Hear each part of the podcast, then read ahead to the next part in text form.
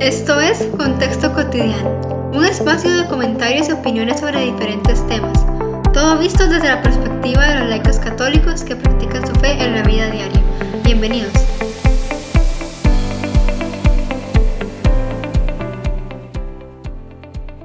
¿Qué tal? ¿Cómo están todos? Qué gusto saludarlos de nuevo a través de este podcast Contexto Cotidiano es eh, emocionante para mí porque vamos a hablar hoy sobre un tema muy importante y es una nueva etapa de temas que estamos por empezar en nuestra comunidad virtual vía laica. Y algunas personas, por si no pudieron reunirse este jueves que estuvimos reunidos, quiero compartir con ustedes un pequeño resumen de este tema.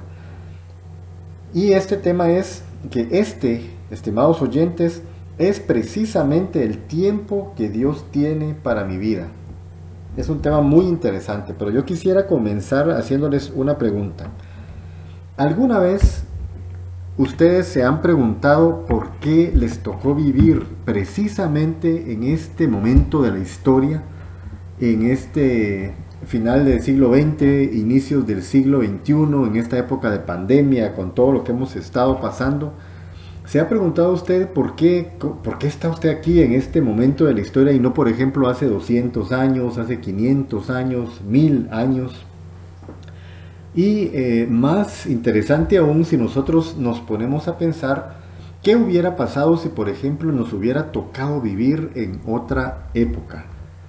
¿En qué época le hubiera gustado a usted vivir? Imagínese por un momento que usted está en esa época que no, hagamos de caso que no es eh, esta que estamos viviendo, sino una época diferente, ¿qué estaría haciendo usted en este momento? No sé a qué hora me esté escuchando, pero si es en la mañana, si es en la tarde, en la noche, si está en el bus, en el carro, eh, no, pues por eh, lógica esto no sería la misma condición si estuviéramos en otra época, ¿qué estaríamos haciendo?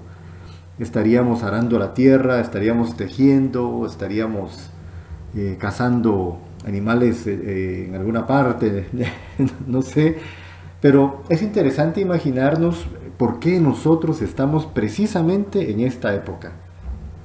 Por ahí leía un artículo que me llamó muchísimo la atención y era que para que nosotros estemos aquí en donde estamos, fueron necesarios mínimo padre y madre, es decir, dos padres, ¿verdad?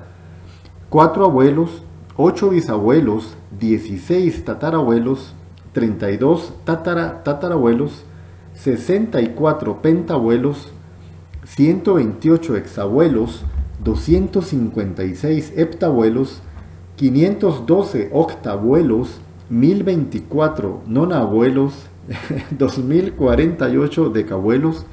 En resumen, solamente para las últimas 11 generaciones fueron necesarias 4000 94 personas para que usted esté aquí escuchando hoy este podcast.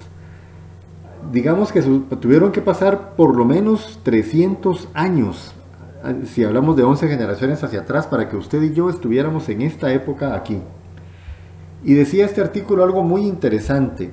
Cuántas luchas, cuántas guerras, cuánta hambre, cuántas dificultades, pero también cuánto amor, cuánto cariño, cuánto esfuerzo, cuánto sacrificio tuvieron que hacer esas personas para estar juntas, eh, cruzar valles, atravesar países, creo yo, eh, pelear, eh, defenderse, tal vez huir juntos, etc. Pudieron haber pasado infinidades de historias, infinidades de decisiones que se fueron concatenando, una llevó a otra para que usted llegue a la conclusión de que está aquí por alguna razón, con esas condiciones genéticas que hemos heredado, esos colores de ojos, de pelo, esa estatura, todo eso es consecuencia de ese montón de mezclas de decisiones, pero también nuestra parte mental, nuestra psique estuvo influenciada por todo eso en alguna manera.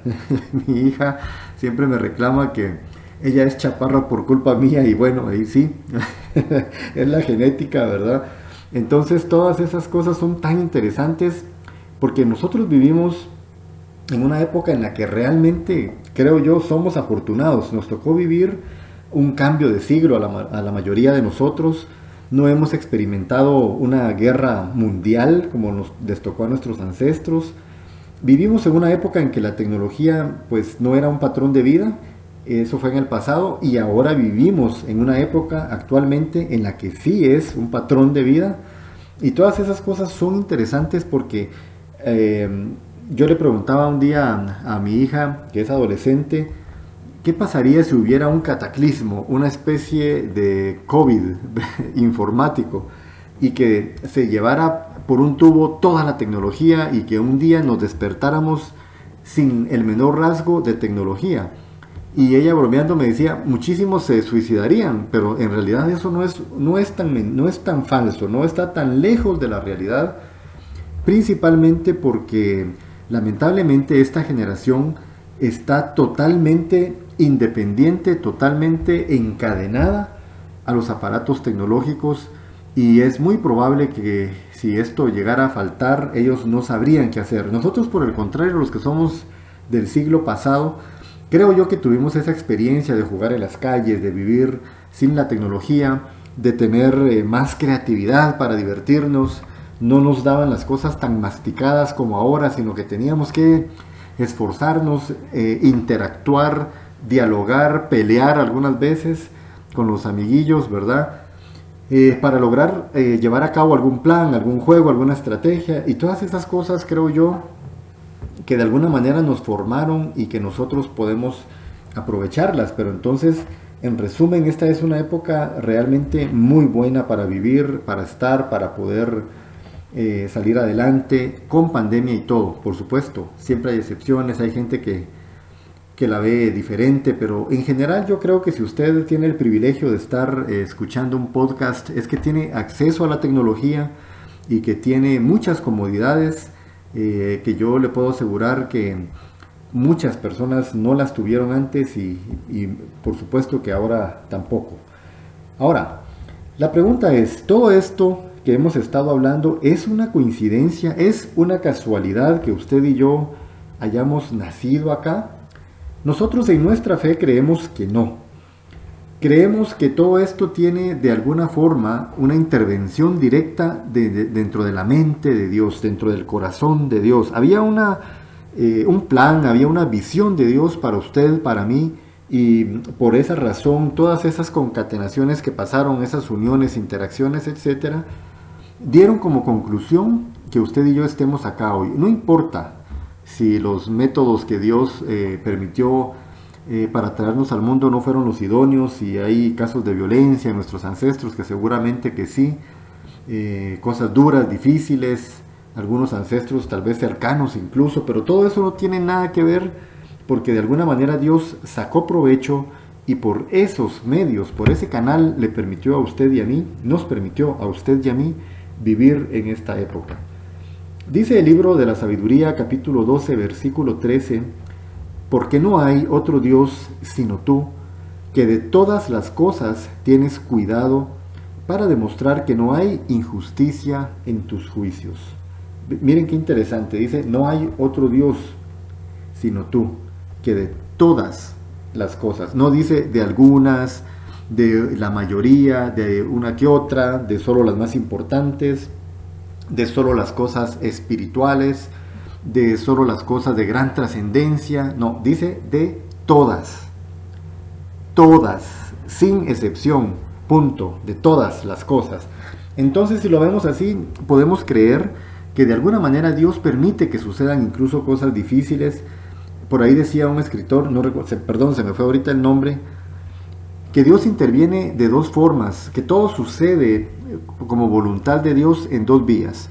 La primera porque Él interviene directamente y la segunda porque lo hace permisivamente. Permisivamente desde el sentido que lo permite, no quiere decir que sea permisivo y, sino que Él permite que sucedan ciertas cosas porque de alguna manera sacará provecho. No es que Él esté de acuerdo con el mal, que esté de acuerdo con la maldad, con la gente que sufre, todo eso sabemos que no, pero de alguna manera en fe creemos que Él sacará un provecho mayor eh, que este sufrimiento. Yo no sé en el, en el país en que usted está escuchándome, pero resulta que nosotros en Guatemala cuando éramos niños e íbamos al catecismo para la primera comunión, lo primero que se nos enseñaba era esta pregunta, la hacía la monjita o el, el, catequista. Yo recibí la comunión con dos monjitas, una guatemalteca y otra estadounidense, y los tengo presentes y me acuerdo bien cuando decían, ¿dónde está Dios? ¿Verdad?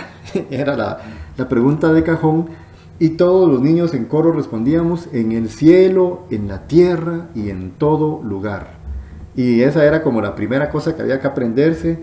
Y también eso quiere decir que está en todo tiempo, porque Dios no es un Dios de tiempo, es un Dios atemporal que está al pendiente de todos nosotros. Dice Mateo 10, 28, no teman a lo que mata el cuerpo y que no puede matar el alma, más bien teman a aquel que mata el alma y teman a aquel que puede perder el alma y el cuerpo en el infierno. ¿Acaso no se venden dos gorriones por una moneda? Ahora bien, ni uno de ellos caerá en tierra sin disposición de nuestro Padre. En cuanto a ustedes, todos los cabellos de su cabeza están contados. Palabra de Dios. Esto último no aplica para todos, ¿verdad? Sabemos algunos que ya no tenemos tantos, pero en realidad lo que les quiero decir con todo este contexto, estimados oyentes, es que nosotros tenemos una gran bendición, que tenemos la confianza en que Dios nos puso en este preciso momento, en estas precisas condiciones, con esa familia, tal vez no es la idónea, con ese esposo, esa esposa, esos padres, ese vecindario, etc. Y en ese lugar tenemos una misión que tenemos que cumplir. Dios tiene el control de todo. Por ahí escuchaba un sacerdote que decía que a él le hubiera encantado nacer en la Edad Media porque él amaba el arte, la, literatura, etcétera, de la, de la Edad Media, pero que un día se puso a pensar que era muy probable que si hubiese nacido en la Edad Media, él se hubiera condenado, porque no hubiera sido sacerdote, hubiera tenido otras condiciones y él sentía que su vocación era esa, el sacerdocio. Entonces nosotros tenemos que tener fe de que, y creer de que nosotros tenemos la decisión de hacer muchas cosas en nuestra vida para aprovechar el hecho de que Dios nos permitió a usted y a mí estar en este preciso momento, en esta, en esta época. Ahora les quiero hacer otra pregunta. ¿Ustedes creen que existe el destino? Para empezar, eh, la palabra destino no es una palabra que tenga mayor relevancia dentro del lenguaje católico. De hecho, Santo Tomás eh, pues le desagradaba mucho esta palabra y nosotros los católicos preferimos usar la palabra divina misericordia. Por eso es que nosotros no creemos en posturas fatalistas que dicen que hay gente que nació eh, destinada a la salvación y que hay gente que nació destinada a perderse, a condenarse, como lo dicen algunos hermanos separados, que ellos creen que, hay gente que por más que se esfuerce ya no logra la salvación porque hay un Dios no lo escogió, ¿verdad? Así de fácil. Y que también si usted lo escogió Dios, usted puede ser el peor de los pecadores que de todas formas Dios va a permitir de alguna manera que usted se salve. Esas son cosas así, que a nosotros como católicos no nos hacen clic, sabemos que no es así no podemos creer en que usted ya nació de cierta forma y está destinado a eso. Por eso no creemos en posturas como la de aquella canción. Yo no nací para amar, nadie nació para mí, tan solo fui un loco soñador nomás. Qué cosa más triste. Me imagino yo que si alguien piensa de esta manera, ha sufrido mucho, es una persona que ha tenido mucho daño, mucho dolor, o posiblemente esté buscando el amor en donde no está, o algo que no es amor, pero no, hay, una, no hay una condición que alguien diga que no nació para amar, ¿verdad? Eh, tenemos que tener mucho cuidado. Eh, conozco el caso de una amiga mía que les quiero compartir rápidamente. Me contaba ella que una vez estaba ella en la casa, imagino yo un domingo, y por ir a traer algo entró al cuarto del papá y el papá estaba con una pantaloneta, un short, pero no se dio cuenta que pues se le veían más de lo que debía versele, ¿verdad? Y cuando la niña entró, se quedó paralizada, me imagino yo, sin saber cómo reaccionar. Y él, seguramente de la misma vergüenza que le dio eh, esa situación, le gritó y le dice, sos una pervertida, le dice, si seguís así vas a ser una prostituta. ¿verdad? Me imagino que no lo hizo, por supuesto, por maldad, no es una persona mala que no quisiera a sus hijos, sino, me imagino yo, de la misma vergüenza. Pero esta muchachita en esa época, esa niña, eh, contaba que para ir a estudiar el bus pasaba en una calle en donde habían varios prostíbulos. Entonces ella más, más de alguna vez cuando veía a esas mujeres ahí fuera en los prostíbulos, ella decía, yo es muy probable que termine viviendo ahí. Imagínense ustedes, ¿cuánto puede marcarle a un niño las palabras que nosotros les decimos? Por eso, y esto es un paréntesis porque esto es otro tema, a los que tenemos hijos o somos eh, o son maestros o tratan con adolescentes, catequistas, yo no sé, hay que tener mucho cuidado con, palabras, con decirle a la gente cómo sos de bruto, sos un tonto, sos un inútil, no servís para nada, vas a ser un fracasado, eh, sos la cosa más inútil que yo he visto, estorbás, ese tipo de cosas que, que a veces se dicen en momentos de ira pueden marcar trágicamente a una persona para toda su vida y, si no hay un proceso de sanación puede ser muy, muy complicado. Esto era un paréntesis. Entonces, amigos, nosotros eh, tenemos la certeza de que Dios puede hacer de nosotros muchas cosas en esta época, que nos está dando los recursos, que nos está dando herramientas. Y es por eso que en nuestra comunidad virtual Vamos a empezar a analizar estas herramientas, estos recursos del espíritu en los siguientes temas que vamos a ver semana a semana. Pero para los que estamos en el podcast, estas cosas como por ejemplo de tal palo, tal astilla, ¿verdad? Genio y figura hasta la sepultura. Eh, bueno, hay que, tantas frases de esas, árbol que nace torcido jamás endereza sus ramas, o en Guatemala se dice mucho, el que nace para tamal, del cielo le caen las hojas, ¿verdad? Cosas que que pueden marcar, que, hacen una sentencia, nosotros las rechazamos. Y tenemos en, la Biblia un montón de ejemplos de gente que pudo cambiar su condición. María Magdalena, ¿verdad? Que de pecadora llegó a ser santa y fue la primera mujer que anunció y que vio a Cristo resucitado. Ella tomó una decisión de dejar su vida de pecado para poder seguir a Jesús y poder decir, me encontré con el resucitado. Y, fue la primera persona que anunció a un Cristo resucitado.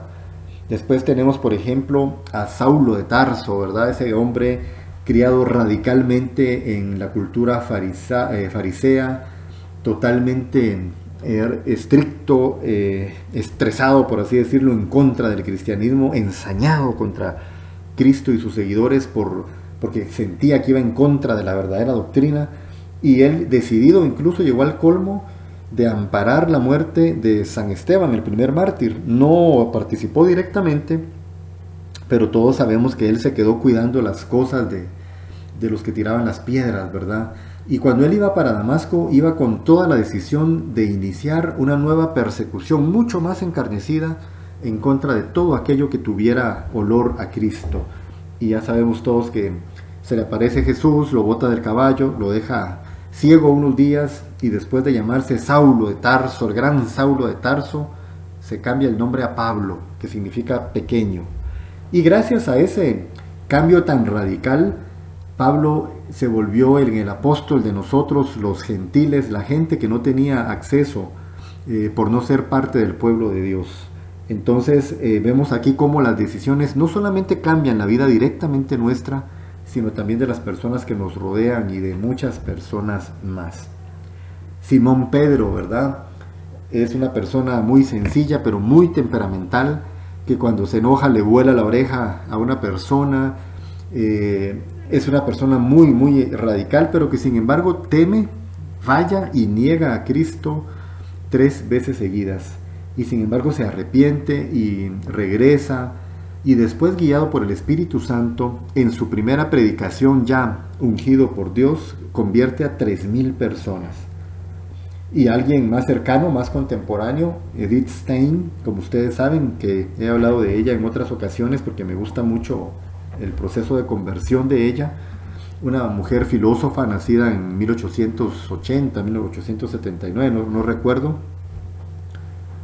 pero que eh, criada eh, judía, nacida judía, de raza y de religión, pero que se aleja de toda creencia y empieza a meterse tanto en los estudios. De hecho, ella es de la, primera mujer que pide algo impensable para la época y es que las mujeres tengan derecho al voto, que puedan escoger políticamente también. Eso era algo impensable, era algo totalmente novedoso, pues se lo debemos a Edith Stein, esas feministas que a veces son tan radicales y que dicen que la iglesia es eh, machista, pues sepan que no, ¿verdad? Tenemos muchas grandes mujeres que son impresionantes.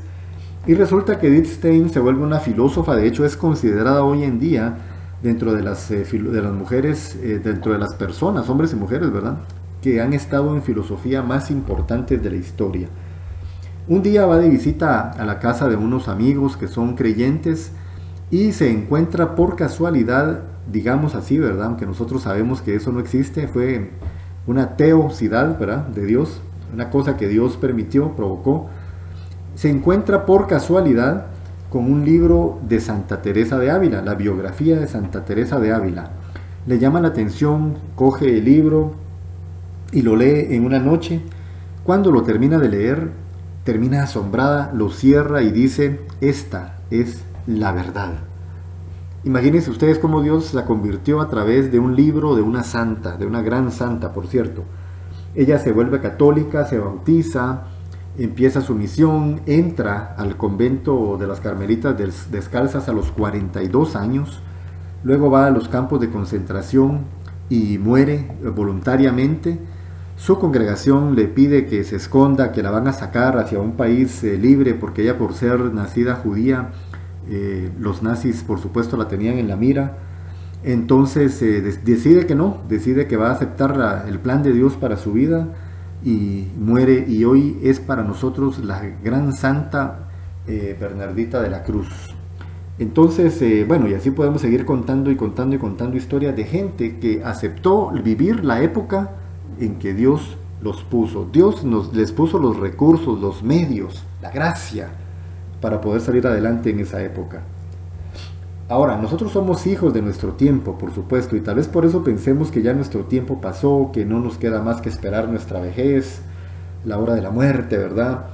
Pero eso eh, es algo que nosotros tenemos que rechazar. Tenemos que primero entender que ahora la esperanza de vida ya no es la misma. Imagínense ustedes que es muy probable que algunos o la mayoría de los que me escuchan lleguen a vivir 90 años, según las esperanzas de vida que hay. Ahora este mundo es un mundo mejor, hay más conciencia de cómo cuidar a los niños, de cómo nutrirlos. Eh, yo me acuerdo la infancia de nosotros fue tan diferente, se ríen, pero en Guatemala era gracioso, para los niños nos daban en esa época café con pan, el pan deshecho con café en los chupones o biberones, pachas, no sé cómo le digan en, en sus países, pero eso era lo que nos daban a nosotros para para acostarnos a dormir, digamos. Entonces nosotros nos quedamos tomando café desde el biberón. Y, ahora hay mucha conciencia de que no, que al niño no le dé esto, que déle ciertas vitaminas, que la leche tiene que ser especial, que los confites vitaminados, que etcétera. Otra cosa, mi papá, por ejemplo, en esa época fumaba delante de nosotros, cenábamos ahí juntos y él se ponía a fumar, no había una conciencia del gran daño que ocasiona el cigarro. Gracias a Dios, él, pues antes de que se hiciera tanta promoción de, lo malo que era, él agarró conciencia y él empezó a, fumar aparte, pero les, cuento todo esto porque ahora este mundo es diferente. Estas nuevas generaciones tienen otro chip, saben que no se puede botar basura, que hay que cuidar la naturaleza, que el medio ambiente es importante, se enseña en las escuelas, en las universidades, entonces yo creo que usted y yo eh, salvo que pase algo, una enfermedad o, bueno, cosas difíciles como esta pandemia, ¿verdad? Pero salvo que eso pase, podemos llegar a vivir mucho. Tal vez no todos, pero algunos lograrán, ¿verdad? Entonces la pregunta es, estimados oyentes, ¿qué va a hacer usted con su vida en el tiempo que le queda? Cuando yo renuncié de una empresa en la que trabajé en Guatemala durante 10 años para venirme a vivir a Costa Rica, eh, puse mi renuncia tres meses antes para dejar todo en orden, ¿verdad? Cuando ya estaba por un mes, digamos, no recuerdo exactamente, ya digamos que me faltaba un mes para, para ya salir definitivamente de la empresa, se hicieron cambio de teléfonos celulares. La empresa nos daba teléfonos eh, celulares en esa época y todo el mundo se peleaba por el teléfono más, más bueno, más moderno, más, eh, más bonito, ¿verdad? Y andaban en esa bulla todos, yo estaba ya pensando en maletas y otras cosas, ¿verdad? Y un compañero me dijo, mira, ¿y qué teléfono vas a pedir? ¿Verdad? Ya te decidiste. Y, y yo le digo, no, no, sinceramente el que me den, porque yo lo que voy a estar acá es un mes, ya no me interesa, ¿verdad? Y me dijo algo que en el momento me pareció algo vano, sin materialista, digamos algo muy materialista. Y me dijo, mira, te voy a dar, eh, te voy a comentar algo, me dice. No importa si vas a estar en esta empresa una hora, si vas a estar una semana, un mes o si vas a estar otros 10 años. Lo importante realmente es que estés en donde estés, trata de estar lo mejor posible. Imagínense qué cosa más, eh, en el momento me, me desbalanceó porque tenía razón, ¿verdad? Pero apliquémoslo nosotros a este tema de este tiempo en el que nos ha tocado vivir. No importa si a mí me queda una hora de vida, una semana, un mes, 20 años, 30 años. Lo importante es cómo he decidido yo vivir esos años que me quedan. ¿Cómo está usted decidiendo vivir esos años? Usted tiene un gran poder de decisión, de decir, yo voy a aceptar este camino, voy a rechazar este otro. Eh, la vida es una decisión. En otro tema, más adelante vamos a hablar con más detalles sobre el poder de la decisión, que es uno de los recursos del espíritu que analizaremos en la comunidad. Pero por ahora le adelanto esto, usted tiene una gran decisión en sus manos cada vez desde que se levanta, usted decide cómo va a enfrentar las cosas, cómo va a saludar a esa persona que tal vez no le agrada, a esa persona que le hizo daño, cómo lo va a perdonar o si no lo va a perdonar, a esa persona a la que nosotros mismos le hemos hecho daño, si nos vamos a disculpar o si vamos a dejar que eso se quede así. Es decir, todos los días usted y yo tomamos decisiones, decisiones y decisiones, pero lo que le quiero exhortar a través de esta pequeña charla, bueno, no tan pequeña, es que aprovechemos el momento, la gracia, los recursos, la disposición que Dios siempre tiene para con nosotros, para poder salir adelante, para poder seguir nosotros con nuestro camino y poder encontrar lo que todos queremos, que es la felicidad y encontrar un camino que pues para nosotros es la verdad, que es el camino de nuestro Señor Jesucristo. Así es que les dejo la inquietud que nos preguntemos cómo podemos aprovechar al máximo esta etapa en la que nos ha tocado vivir. Es un gusto siempre compartir con ustedes y que Dios les bendiga a todos.